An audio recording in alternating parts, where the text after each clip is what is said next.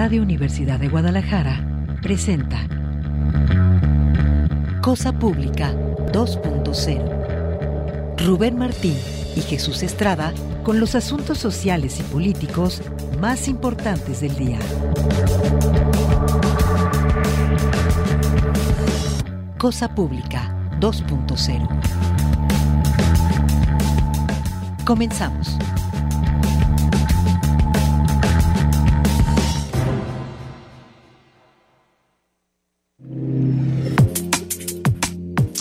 ¿Qué tal? Bienvenidos a Cosa Pública 2.0, este programa que con mucho gusto preparamos todos los días de lunes a viernes para presentarle en este horario de 3 a 4 de la tarde una selección de los asuntos sociales y políticos más relevantes de la agenda informativa. Muchísimas gracias a todas las personas que nos están sintonizando a través de la frecuencia modulada, el 104.3 de frecuencia modulada aquí en el Gran Metropolitana de Guadalajara, en otras emisoras universitarias o también a las personas que prefieren hacerlo a través de nuestras plataformas o directamente el sitio de medios de Radio Universidad de Guadalajara. Un cordial saludo a todos ustedes, por supuesto también a quienes prefieran eh, eh, también vernos en las transmisiones que hacemos a partir de las eh, cámaras que tenemos instaladas aquí en la cabina de Radio Universidad de Guadalajara, en las redes sociales, o también a quienes escuchen más tarde el podcast o cuando su tiempo les permita hacerlo. A todos les enviamos un cordial saludo y el agradecimiento por estarnos sintonizando en esta, en esta propuesta periodística Cosa Pública 2.0. Vamos a empezar el programa de esta tarde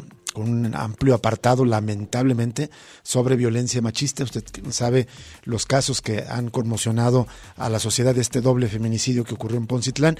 También el feminicidio de una mujer ah, eh, por atropellamiento allá en Puerto Vallarta. Son, son apenas algunos de los casos que se han ido acumulando a lo largo de este eh, terrible y violento arranque del mes, eh, perdón, del, del, año de 2023. Más adelante, justo sobre este tema, tendremos una entrevista con Guadalupe Ramos del Consejo Latinoamericano para la Defensa de, de los Derechos de las Mujeres de CLADEN. Y más adelante también tendremos otra entrevista sobre otro tema que nos parece de la mayor importancia. Vamos a tener un contacto con integrantes del el Fondo de la Alimentación de la ONU para hablar de un tema muy preocupante a nivel global que es el aumento de las personas que padecen hambre. Tendremos un apartado sobre ciudad neoliberal y también otras notas que tienen que ver con resistencias, con convocatorias que están haciendo organizaciones para tejer resistencias en distintas partes de México. Es el menú de temas que tenemos en esta tarde para usted y antes de los detalles voy a saludar con mucho gusto aquí mi compañero Jesús Estrada a un lado en los micrófonos, también Alejandro Coronado en la asistencia de producción y Manuel Candelas en la mesa de controles. Jesús, ¿cómo estás? ¿Qué tal? ¿Qué tal, Rubén Martín? Un gusto acompañarte. Gracias a todos ustedes por acompañarnos también. Y sí que está terrible la situación de la violencia extrema con sobre todo los feminicidios y esto a pesar de las declaraciones del gobernador Enrique Alfaro ayer en la tarde justamente estaba pues señalando que no van a descansar hasta que eh, caigan todos los culpables de los feminicidios y de alguna manera diciendo que pues no pueden digamos estar eh, atentos o vigilantes a que se cometan ese tipo de crímenes como el de allá de Poncitlán que por cierto hubo un reclamo que hizo el obispo Raúl Ver a propósito de estas declaraciones. Pero todo eso contrasta digamos las buenas intenciones y los comunicados y las declaraciones con las cifras y es lo que reporta el Estado el periódico Mural el día de hoy que señala un aumento de 19% en los crímenes contra mujeres el número de hecho de mujeres asesinadas en Jalisco este mes, bueno, perdón, en enero, aumentó en comparación con el mismo periodo del año 2022. La diferencia entre un lapso y otro fue tres víctimas según los registros de la propia Fiscalía. Las cifras revelaron que este año hubo por lo menos 19 decesos, incluyendo el caso doble del municipio de Poncitlán, 19% más que los 16 casos de enero de 2022. Es un ejemplo específico de cómo se ha ido, se ha salido de control la violencia extrema. Para mí, habla del grave problema de impunidad que vivimos aquí en México y la idea de que la mayoría de los casos se pueden cometer este tipo de delitos sin consecuencias, dijo la investigadora del ITESO Daniel Strickland. No son suficientes las políticas públicas, ha habido un gran avance, se está trabajando en condiciones muy complicadas y poco favorables, pero definitivamente hay mucho más que hacer, dijo. Por su parte, María Eugenia Suárez, académica pero acá de la Universidad de Guadalajara, también consultada en esta nota, dice que en esta situación del aumento de crímenes contra mujeres y asesinatos han influido múltiples factores asociados a las desigualdades, dice. Pregunta, ¿por qué sube y por qué baja la estadística?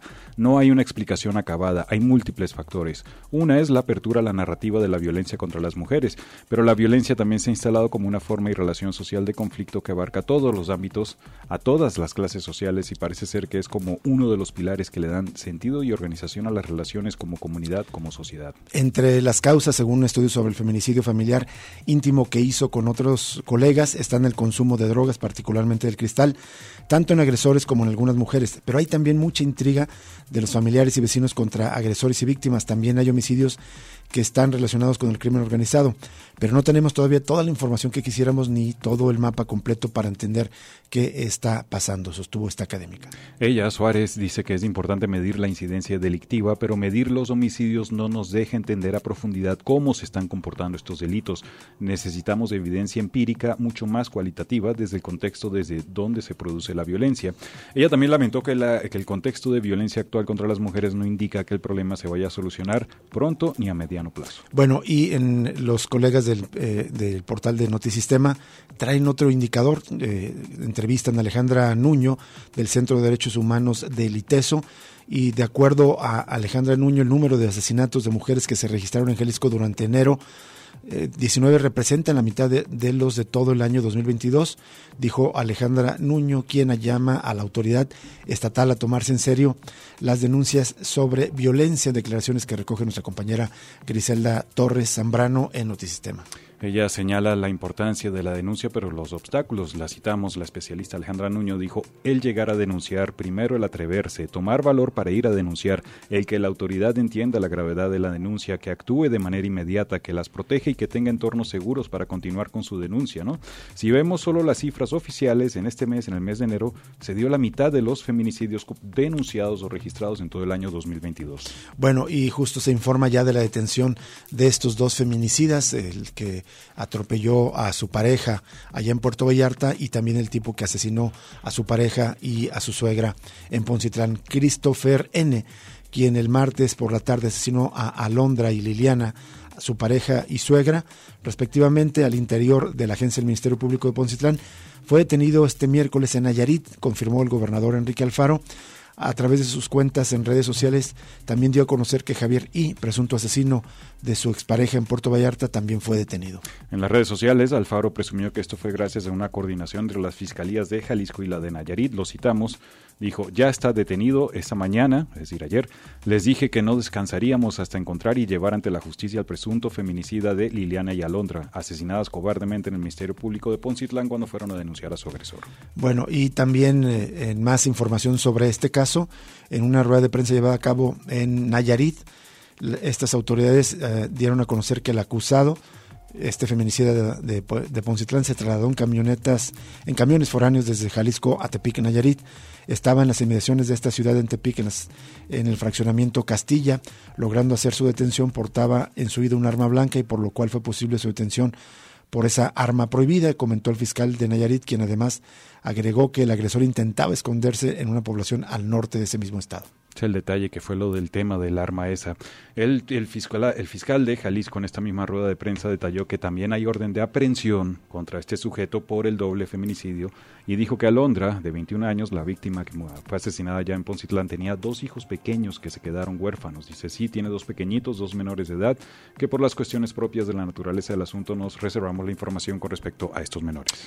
El fiscal Joaquín Méndez agregó que se están procesando indicios en Poncitlán para que la orden de aprehensión decretada tenga mayores eh, pruebas al momento de presentar al indiciado ante un juez de control y que se hacen cateos en Jalisco para hallar el arma de fuego con la que se cometió el crimen. Tenemos algunos indicios asegurados en algunos domicilios e incluso platicaba con el fiscal, se están ejecutando cateos en Poncitlán esperando resultados. Esto fue lo que dijo el fiscal de Jalisco en esa rueda de prensa conjunta que se celebró allá en Nayarit.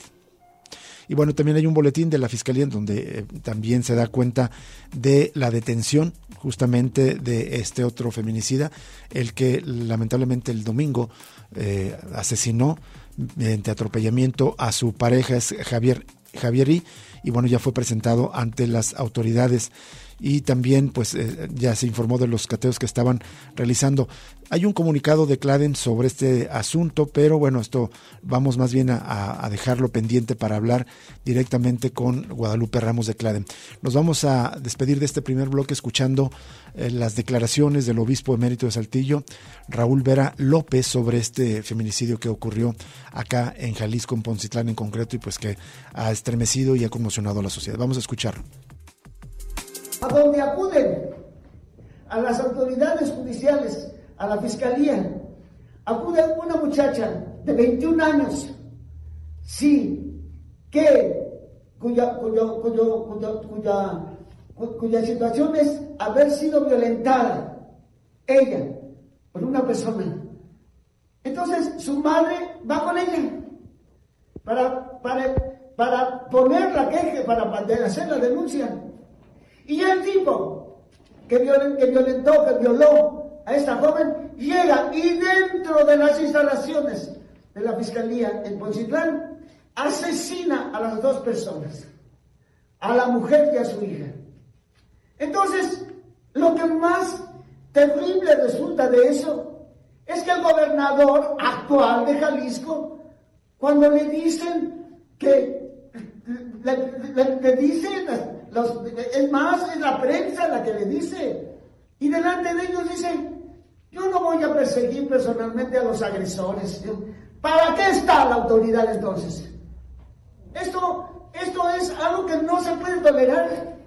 Esto es algo a lo que nos debemos enfrentar.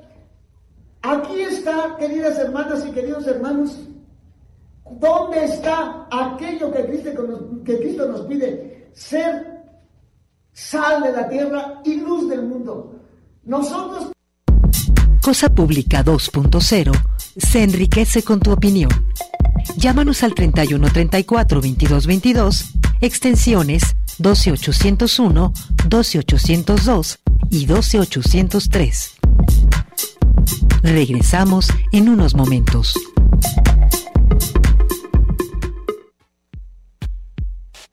Cosa Pública 2.0. Regresamos.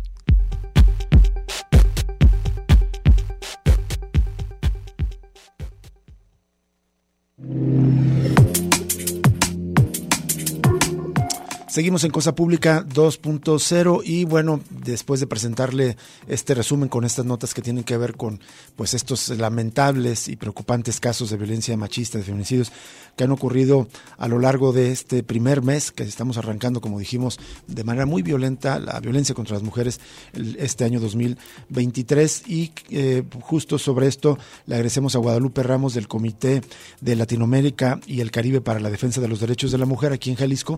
Le agradecemos a Guadalupe Ramos que nos tome esta llamada. Guadalupe, muy buenas tardes. Te saludo Rubén Martín. Hola Rubén, ¿qué tal? Muy buenas tardes. Un saludo para ti y para la audiencia. Te agradecemos mucho Guadalupe Ramos. Bueno, pues eh, eh, tratamos de hacer un resumen con las principales notas que dan cuenta del incremento en el número total de casos, pero también en la, en la calidad de este tipo de violencia, este doble feminicidio que ocurrió en Poncitlán contra Alondra y Liliana y también eh, el caso de Puerto Vallarta, también gravísimo, de ese feminicidio. ¿Cuál es la opinión de, de ante estos asuntos, eh, Guadalupe Ramos?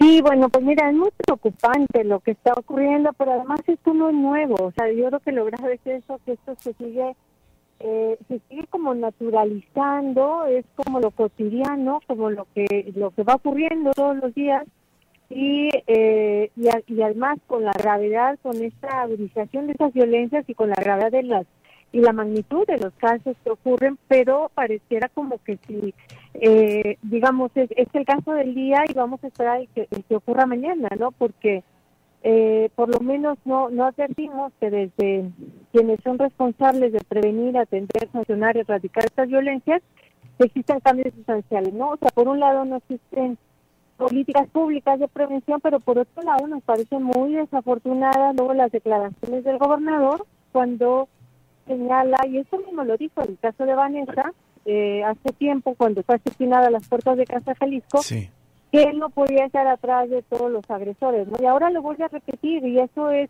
esas declaraciones nos, nos preocupan bastante porque esto denota, pues no solamente la insensibilidad del, del mandatario en torno a estos temas, sino también ignorancia y, también la, la, la, poca atención que le brindan a, estos casos, ahí entendemos por qué no están generando políticas públicas, porque para ellos eh, no se trata de estar atrás de, cada una de las personas. Y, y, realmente no estamos pidiendo eso, lo que estamos pidiendo es que se generen políticas públicas de prevención de estas violencias. Y eh, en términos eh, numéricos, es, un arranque, digamos, más alto, según Mural, sí, más alto que otros años, Guadalupe Ramos, en el caso de, de, muerte violenta de mujeres. Pues no, en realidad no es así, porque justamente eso es lo grave, no es que sea algo anormal o sea algo extraordinario que esté ocurriendo, sino que por el contrario, es algo, como te decía al inicio, que se va como normalizando, o sea, forma parte ya como del cotidiano, ¿no? Terminamos muy mal el año y lo iniciamos muy mal, pero eso está ocurriendo todos los años, es decir, cada año eh, vemos cómo se, se incrementan no solamente los casos de asesinatos de mujeres, los feminicidios, sino también lo que vemos es, por un lado, la indolencia de las autoridades, la indolencia de las instituciones, y que eh, no hace las investigaciones adecuadas, ¿no? Por ejemplo, en torno a los feminicidios, vemos que no se están haciendo los protocolos de, investigación, no se están aplicando los protocolos de investigación de los feminicidios con perspectiva de género, de tal manera que es son mínimos los casos que se consignan como tal, ¿no? El año pasado, por ejemplo, solamente se consignaron 37 casos de feminicidio cuando fueron más de 230 mujeres asesinadas, ¿no? Entonces, eh, y eso, cuando y no sale el gobernador a presumir que disminuyeron los feminicidios en la entidad y que Jalisco ocupa no sé qué lugar en la tabla a nivel nacional eh, en feminicidios y por lo tanto disminuyeron. Bueno, ¿a quién engañan con esas cifras y con esta información y con esta manipular la, las cifras y la información? No, no engañan a nadie porque la realidad eh, nos da en la cara, ¿no? Y la realidad como estos dos feminicidios que ocurren en una agencia de Ministerio Público en Portland, pues eso no, nos da la cara a nosotros, pero les da en la cara a las, a las autoridades que demuestran una vez más su incapacidad para asegurarle a las mujeres una vida libre de violencia. Entonces, el año pasado 37 feminicidios, sin embargo, solamente 230 fueron, eh, perdón, hubo eh, 230 muertes violentas de mujeres y solo 37 fueron considerados o clasificados como feminicidios. Guadalupe, ¿por qué ocurre esta subestimación de los casos de feminicidios? Pues eso, lo que se ha incrementado es la incapacidad también para hacer investigaciones adecuadas, ¿no? Entonces, eh, yo creo que el hecho de que consignen tan pocos casos como feminicidios y la mayoría los sigan consignando como parricidios o como homicidios, significa que no están haciendo las investigaciones de manera adecuada. Y lo más sencillo para ellos, y digo lo más sencillo porque para ellos es, es, hacer esas consignaciones porque de alguna manera maquillan la realidad, no es decir, en, el, en las cifras del secretariado a nivel nacional pues Jalisco ocupa uno de los lugares intermedios sin que se refleje en realidad la tragedia que estamos viviendo en el Estado en torno a los, a los feminicidios, ¿no? ¿Qué tal, Guadalupe Ramos? Te saluda Jesús Estrada. Eh, gusto escucharte. Esto también lo habíamos comentado alguna vez. Este tema del engaño, manipulación de estadísticas y cifras es similar a lo que pasa con la crisis en torno a personas desaparecidas. Pero quería preguntarte, ese engaño, como tú lo señalaste en las cifras, ¿eso está contribuyendo a que aumente la violencia, que haya más homicidios, asesinatos de mujeres o violencia en contra de las mujeres? Sí, Jesús, ¿qué tal? Buenas tardes. Bueno, justamente lo que contribuye a esto es la impunidad, precisamente. Y el caso de Poncitlán lo refleja muy bien.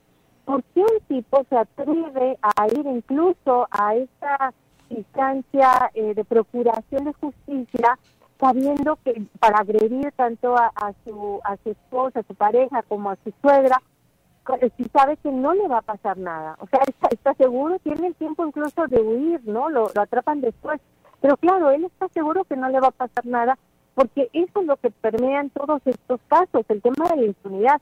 Yo recuerdo alguna vez una, una mujer que platicaba conmigo y llorando de, y de impotencia, me decía ella que su esposo se burlaba cuando ella le decía que le iba a ir a denunciar y su esposo era taxista y su esposo le decía, yo te llevo, yo te llevo, te espero allá afuera y diles que yo estoy afuera esperándote y diles que te golpeé, diles todo eso y diles que estoy afuera. Lo hacía burlándose y ella lloraba de impotencia porque sabía que tenía razón, sabía que aunque dijera todo eso, nadie iba a salir a detenerlo y nadie le iba a proteger a ella, como ocurrió con estos casos también de, de Poncitlán, ¿no? Es, es increíble que no existan protocolos ni de medidas de seguridad, en nada, para quienes acuden a presentar estas denuncias.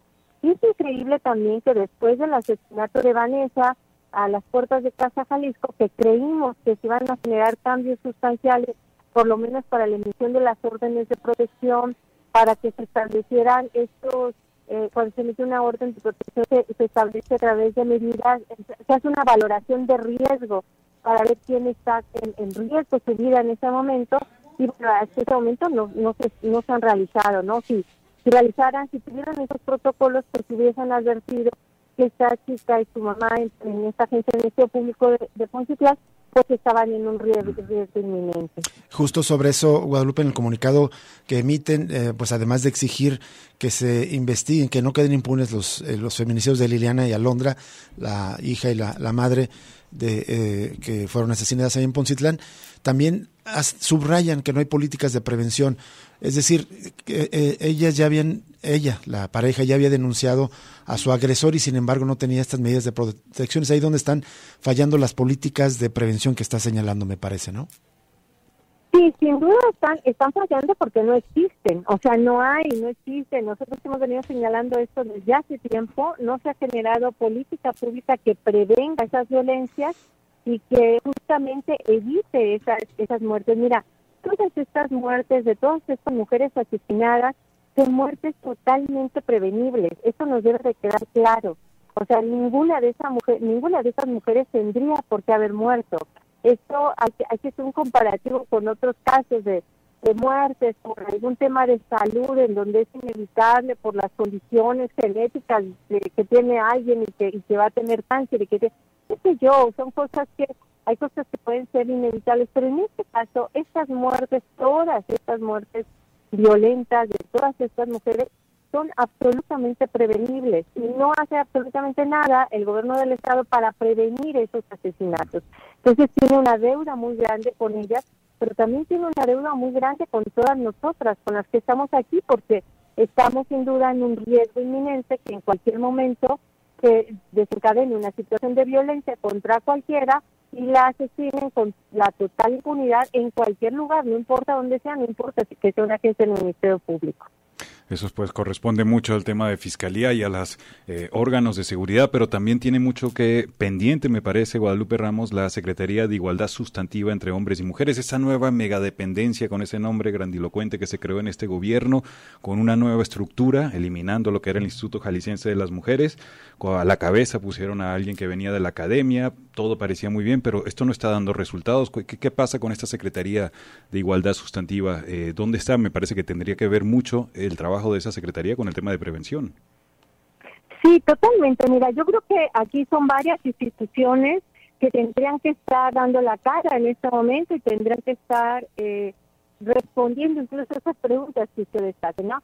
Uno, por supuesto, es la propia Fiscalía y que tiene que informar qué investigaciones se van a iniciar a realizar para sancionar al funcionariado que tenga responsabilidad con estos asesinatos, por, ya sea por acciones o por, o por omisiones, ¿no?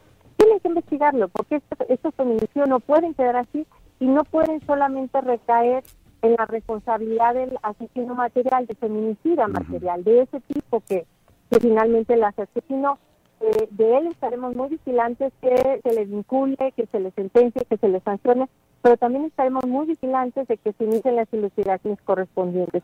Pero también en todas las otras autoridades, por supuesto, la Secretaría de Igualdad Sustantiva, como bien lo señala, o sea, no le hemos visto, no hemos escuchado un posicionamiento claro frente a estos hechos, denunciando, señalando qué acciones van a realizar, están obligadas a hacer acompañamientos jurídicos, psicológicos, eh, de acompañamiento a, la familia, a las familias de, las dos víctimas y ver qué, qué acciones se van a realizar tampoco escuchamos ni vemos a la Comisión Estatal de Derechos Humanos, ¿no? No la vemos presente ante estas graves violaciones de los derechos humanos y tampoco la eh, escuchamos que sea presente. Yo no sé si, no saben que les toca tanto estas dos instituciones, a la Secretaría de Igualdad Sustantiva como a la Comisión de Derechos Humanos, o prefieren estar eh, pues en el silencio, en un silencio ominoso, porque quienes terminan perdiendo ante todo esto pues son las propias víctimas, ¿no? Finalmente, Guadalupe Ramos, ¿van a acompañar desde CLADEM a, a, las, a las familias de estas víctimas o hay algún contacto con ellas o tienen previsto alguna reunión con las autoridades? No, no, no se han acercado todavía a nosotras, pero por supuesto que nosotras estamos dispuestas para asesorar y para acompañar a la, a la familia y a, las víctimas indirectas del caso. Y finalmente, ¿tienen previsto algún encuentro con la autoridad para, para hablar de estos casos de, de, estos feminicidios? Sí, por supuesto. Más allá del acompañamiento cercano que le demos a las familias, nosotros vamos a estar muy, muy vigilantes de, de este caso porque creemos que estas eh, situaciones no tienen por qué volver a repetirse. Es decir, casos como el de Vanessa, casos como este de Alondra Liliana, tienen que ser un parteaguas en la vida pública del Estado. No podemos seguir igual, es decir, tiene que haber un antes y un después. Y sin duda, eh, así cada, cada una de las instituciones y de las autoridades que tienen que asumir la, la responsabilidad que le corresponde justamente para eh, sancionar a quien tenga que sancionar en este caso, pero sobre todo para establecer medidas de no repetición, porque si no, eh, las violaciones a los derechos humanos se vuelven lo cotidiano y no al revés, en un caso como este va para que ya no se vuelva a repetir. Muy bien, te agradecemos mucho Guadalupe Ramos, que como siempre a tu disposición para conversar con nosotros. Buenas tardes. Buenas tardes, un abrazo. Igualmente para ti, Guadalupe Ramos del Comité de Latinoamérica y el Caribe para la Defensa de los Derechos de la Mujer, investigadora de la Universidad de Guadalajara y también colega aquí en Radio Universidad de Guadalajara. Cada fin de semana conduce el programa Sórico, justamente dedicado a estos asuntos. Y gravísimo el diagnóstico, la no, hay políticas públicas, la falta de participación de la Comisión Estatal de Derechos Humanos, cada vez se nota más ese vacío con el, la, pues el cambio de, de presidenta, de dirección en la Comisión de Derechos Humanos se nota que se eligió a alguien a modo y prácticamente, pues eh, como ocurre con el Poder Legislativo, el Poder Judicial está tomada la comisión por parte del Poder Ejecutivo, no se le toca prácticamente. Vamos a ir a una pausa y regresamos con más información. Tenemos una segunda entrevista sobre un tema de la mayor importancia, el crecimiento de la población que padece crisis alimentaria en todo el mundo. De este tema vamos a hablar con una representante de la Organización de Naciones Unidas para la Alimentación y la Agricultura después de la pausa.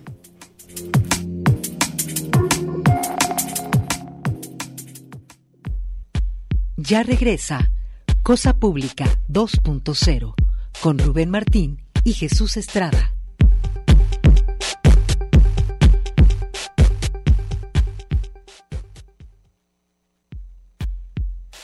Cosa Pública 2.0 Regresamos.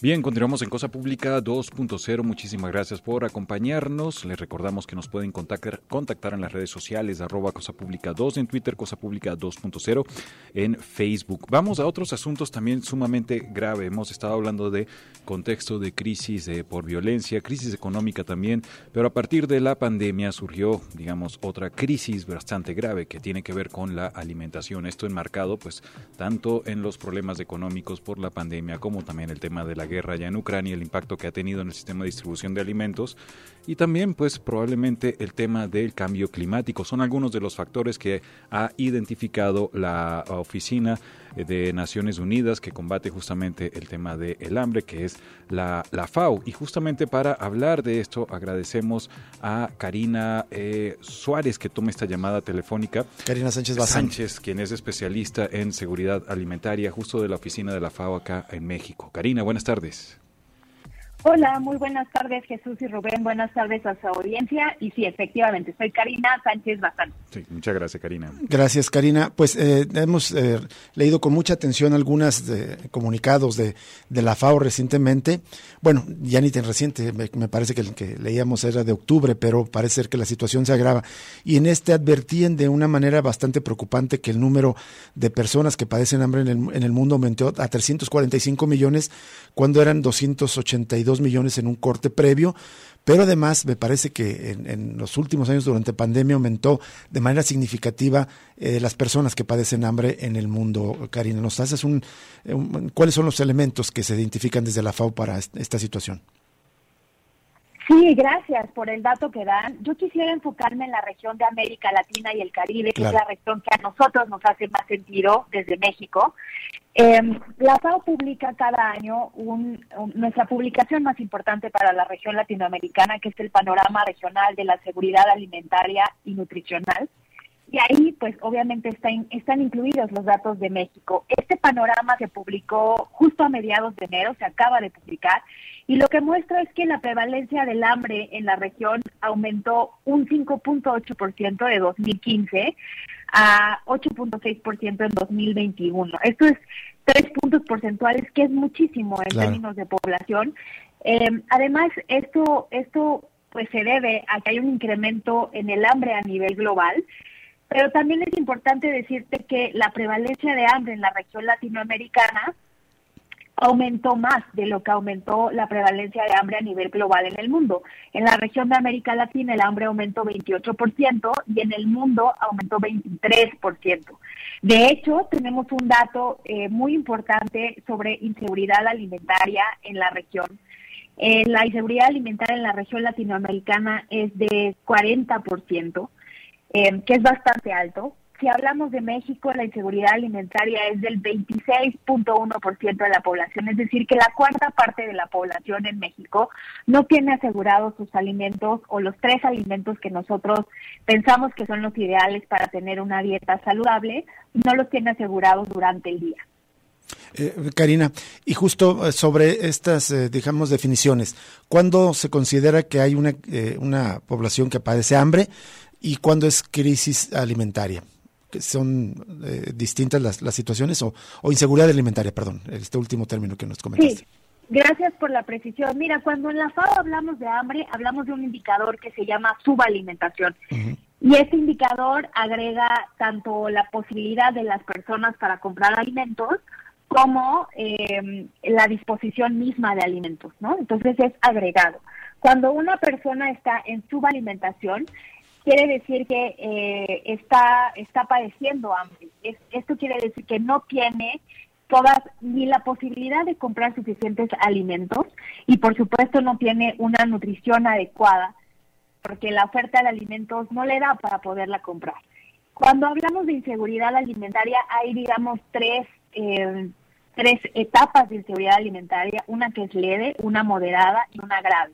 La que medimos en FAO es la combinación entre seguridad alimentaria moderada y grave, que es muy grave, quiere decir que básicamente una persona del hogar dejó de comer en un día. Moderada es que faltaron a lo mejor alguna comida o tuvieron que restringir las cantidades que usualmente comen por diversas razones. La más, la principal y la más importante es por recursos, porque no tuvieron los recursos suficientes para comprar alimentos. Así es. Y, este aumento que nos has comentado tiene que ver específicamente, digamos, con una, digamos, una crisis derivada de la pandemia o, cuáles son otras razones que explican esta situación, Karina. Mira, actualmente estamos en la tormenta perfecta.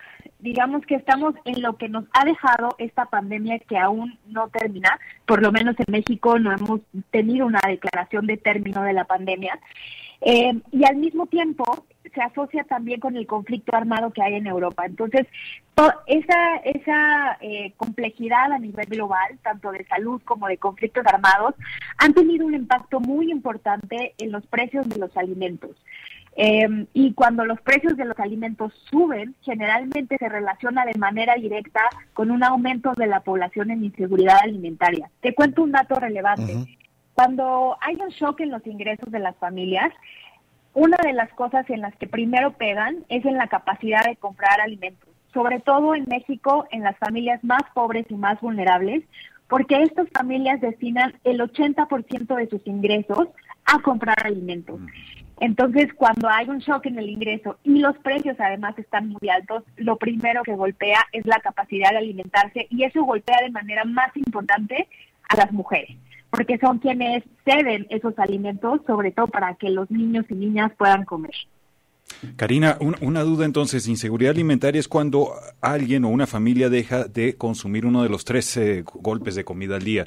En México, entonces, me comentas que es una Inseguridad alimentaria grave. Grave. Es muy importante hacer esta precisión. Cuando de plano se deja de comer, es inseguridad alimentaria grave. El 25% de la población en México está en esa condición. Uno de cada cuatro mexicanos dejó de, de no, comer. 25% de la población en México está en inseguridad alimentaria moderada y grave. Si, si quieres saber el dato solamente de inseguridad alimentaria grave en México, ahorita es el 3.7% de la población. Cuando agregamos los dos tipos de inseguridad alimentaria, entonces ya nos da este 26.1%. ¿Y en la moderada, en qué cuál es la diferencia con la grave? ¿También se deja de comer? o se reducen las cantidades. Eh, por ejemplo, en lugar de comer el plato completo, si hay comida, pero se come un poquito menos. En lugar de comerte tres tortillas, se come una, porque no alcanza para todo. ¿Y qué perspectivas están viendo desde la FAO, desde la Organización de Naciones Unidas para la alimentación y la agricultura? ¿Se ven, eh, digamos, que vienen eh, posibilidades de mejorar en los próximos meses a lo largo de este año o todavía es una situación de esta crisis perfecta que nos describías, Karina Sánchez? Pues mira, todavía vemos eh, que la inflación alimentaria es importante. La inflación alimentaria es justamente el crecimiento, el alza del precio de los alimentos.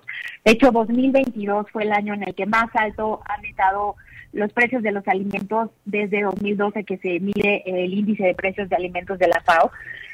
Aún los precios van a seguir altos. De hecho, eh, yo les invito a leer la columna que publicó la señora Lina Paul, la representante de la FAO en México, el día de ayer en el Universal, porque con la información que hoy tenemos sabemos de forma precisa que atender todas las formas de mala nutrición en México y crear políticas públicas que atendan toda la cadena de valor, desde la producción hasta el consumo, es de suma relevancia si queremos preservar eh, el derecho a la alimentación de toda la población mexicana. Y para esto es importante, bueno, que obviamente los programas de asistencia social alimentaria sigan, porque no vemos que los precios de los alimentos vayan a bajar de manera significativa, por lo menos en el siguiente semestre del año. Así es. Eh, otra pregunta, Karina, de mi parte, es si, si esta situación de, aumento de la población que está en esta situación de crisis alimentaria, eh, ahora en, este, en estos últimos años, eh, tiene precedentes, es decir, venía bajando y, hubo, este punto de inflexión por la pandemia, crisis económica y la guerra en Ucrania. Pues venía más bien no bajando, pero sí estabilizado. ¿no? Venía, venía desde el dato, por ejemplo, que viene en el panorama, que es, em, por ejemplo, desde 2014 más o menos, entre 2014 y 2017 hubo un incremento, digamos, de inseguridad alimentaria, pero desde 2017 a 2021 había estado, digamos, eh, estabilizado, estancado. No bajaba, pero tampoco incrementaba más. Y ahora sí hay un incremento. Karina Sánchez, una duda mía un poco más amplia eh, con respecto a, explicabas la diferencia entre la disponibilidad de alimento y el problema del bajo salario, que pues tenemos esa tormenta perfecta acá en México. Ah, en la oferta y demanda. Pero quería preguntarte es, o sea, ¿hay suficiente oferta de alimentos en el mundo? Ya hablando de una cuestión más generalizada, que hay muchas personas que dicen, ya llegamos a 8 mil millones de habitantes en el planeta y no hay suficientes recursos y alimentos para todo. Sí hay alimentos para todos, lo que pasa es que quizás hay un problema de mala distribución, acaparamiento, hablando en términos más globales, de, sobre todo de parte de los países más industrializados. Sí hay suficientes alimentos. De hecho, en América Latina producimos una cantidad impresionante de alimentos. Pero te voy a dar un dato importante que, tiene que ver con eh, cómo aprovechamos los recursos. El 30% de los alimentos que se producen en el mundo se pierden o se desperdician. Mm. Y es muy importante porque cuando perdemos o desperdiciamos un alimento, estamos desperdiciando los recursos que se utilizan para poder producirlos. Entonces, cuando estamos produciendo de más, solo que lo estamos perdiendo y lo estamos eh, desperdiciando y además lo que no perdemos y desperdiciamos, eh, no lo distribuimos de manera adecuada. ¿Hay algunas, eh, digamos, sugerencias desde la FAO a los gobiernos para tratar de remediar esta situación, Karina? ¿Cuál situación? ¿La de perder y desperdiciar alimentos o la de dar acceso en general a la dieta? Exactamente, tratar de enfrentar la crisis alimentaria en general. Mira, yo no pondría el título de crisis alimentaria porque la crisis alimentaria es mucho más amplia. De hecho, desde la FAO publicamos un, cada año dónde están las crisis alimentarias y en México no estamos en crisis alimentaria y eso es importante decirlo. Tenemos un problema de inseguridad alimentaria, sí, pero no es lo mismo que una crisis alimentaria. Eh, es muy importante como te decía, poder preservar las políticas de asistencia social alimentaria. Hoy en día los programas de alimentación escolar son cruciales, porque hay muchas niñas y niñas en México en edad escolar cuyo mayor alimento o el alimento más importante del día está dado en sus escuelas. Entonces, esos programas nos ayudan a preservar eh, esa, esa parte nutricional para que esas niñas y niños por lo menos tengan un alimento al día que es completo en términos eh, nutricionales y que les permite además no eh, estar en un estado de salud óptimo. Esa sería una. Y la otra es que tenemos que empezar a discutir de manera intersectorial, desde agricultura hasta salud, cómo eh, transformamos los sistemas agroalimentarios. El sistema agroalimentario es todo lo que pasa desde el campo hasta que tú llevas un alimento a la boca. Entonces todos somos partícipes de ese sistema agroalimentario. Y hoy es crucial discutir cómo lo cambiamos, cómo hacemos una producción más amigable con el medio ambiente, de alimentos más saludables, cómo incentivamos esta producción de alimentos saludables para que no haya un shock en los precios de esos alimentos y al mismo tiempo cómo hacemos llegar a la población información para que prefiera una dieta saludable por encima del consumo de otros alimentos. Muy bien, pues me parece, por lo que describes, lo que debería contener esa política, me parece que estamos lejos en el país de, de estar dando ese debate, ¿no? Pues la Secretaría de Agricultura y el DIF Nacional están trabajando en eso. Eh, lo que hoy no tenemos a lo mejor es una política armonizada, porque todas las secretarías trabajan de manera individual y una política armonizada de transformación de sistemas agroalimentarios es lo que nos estaría haciendo falta. Muy bien. Te agradecemos eh, enormemente, maestra Karina Sánchez Bazán, que nos hayas tomado esta llamada para comentarnos desde la FAO, pues esta situación tan delicada que ocurre en el país y en el mundo. Muchas gracias. Buenas tardes. Gracias, buenas tardes. Buenas tardes, la maestra Karina Sánchez Bazán del Fondo uh, de la ONU para la Alimentación y la Agricultura. Vamos a una pausa y regresamos para cerrar Cosa Pública 2.0.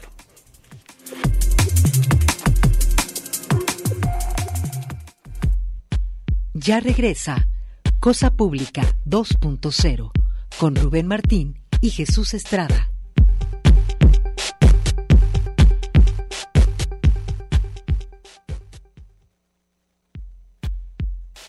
Cosa Pública 2.0. Regresamos.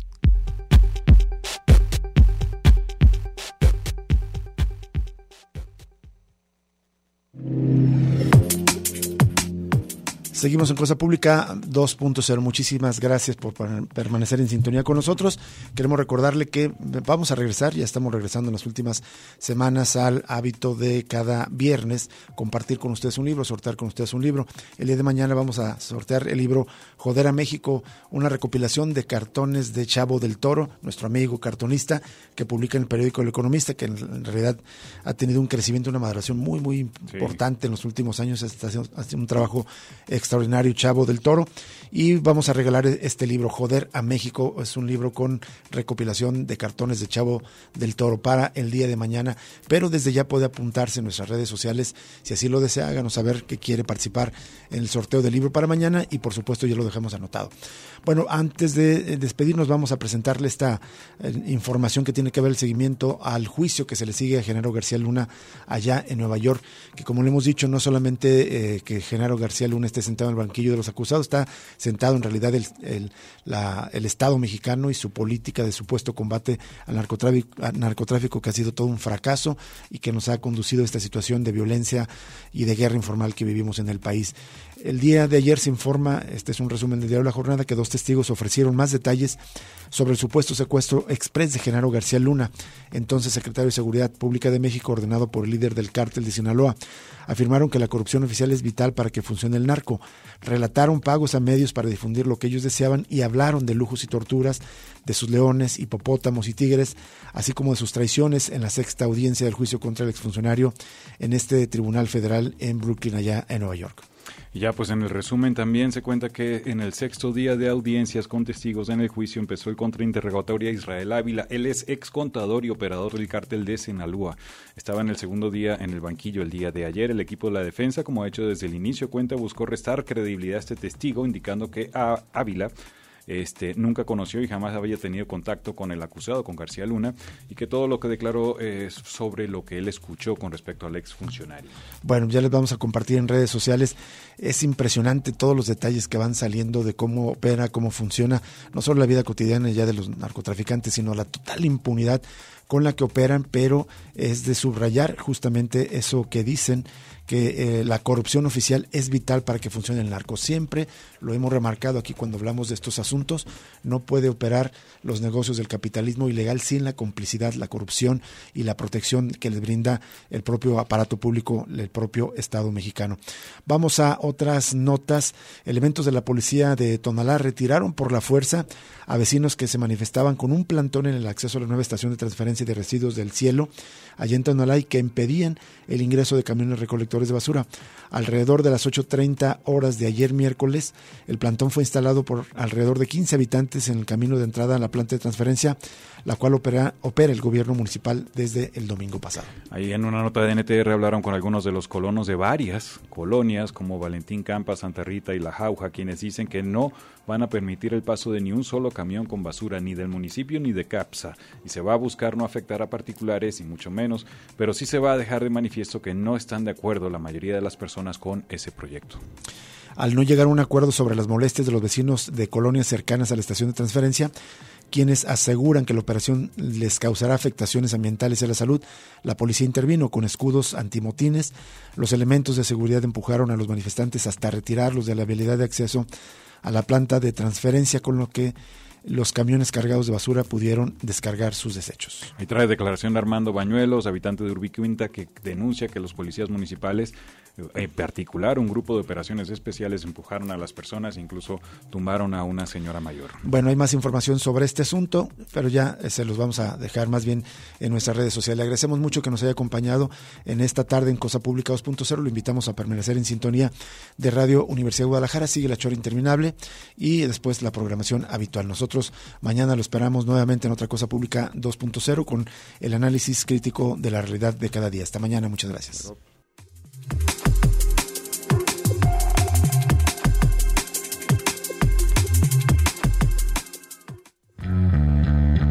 Radio Universidad de Guadalajara presentó